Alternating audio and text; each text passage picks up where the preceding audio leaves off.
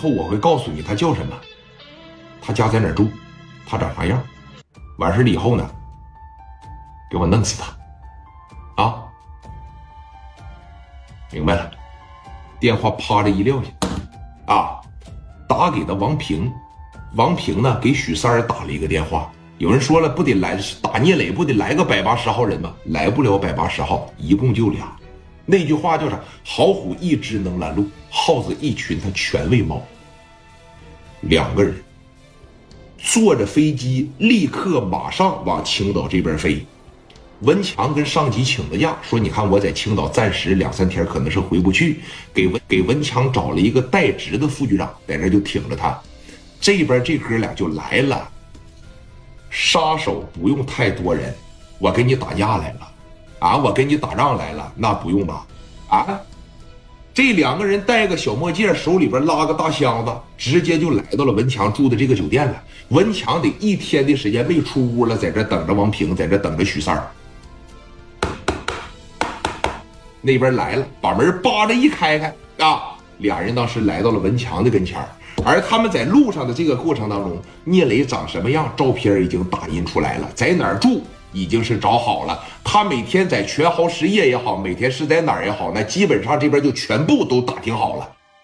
手里边拿这个照片，王平就叼个烟啊，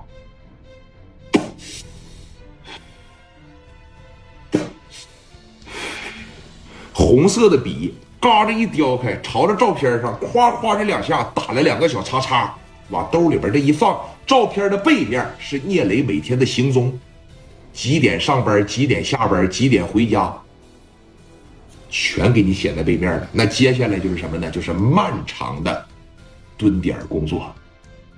啊，蹲到第二天的时候，文强就说了：“你们该办事办事我先回重庆。”事儿办好了以后回来向我报告就完了。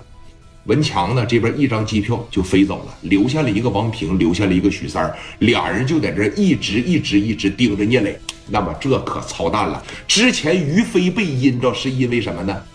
于飞那个时候还不是特别大，身边的兄弟不是特别多，多喝了两杯呢，他让自个儿的兄弟留下来陪着聂磊喝酒。而聂磊现在呢，刚刚因为说刘爱丽跑了，本身心里边就难受，他也不乐意让自个儿身边现在这么些人，哎，整天说这个也围着我，那个也围着我，一出门每天十七八个、十八九个人，他也不想那样。聂磊现在每天在哪喝啊？每天就在皇冠假日酒店喝点，要不然呢就在自个儿的全豪实业酒店喝点。对吧？喝完了以后就是蒋元送他回家，后边最多就跟着一台车四五个人。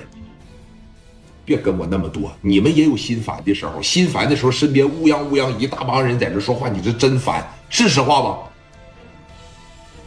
盯了一天，盯了两天，盯了三天，盯了四天，这边基本上呢，就给你盯上了。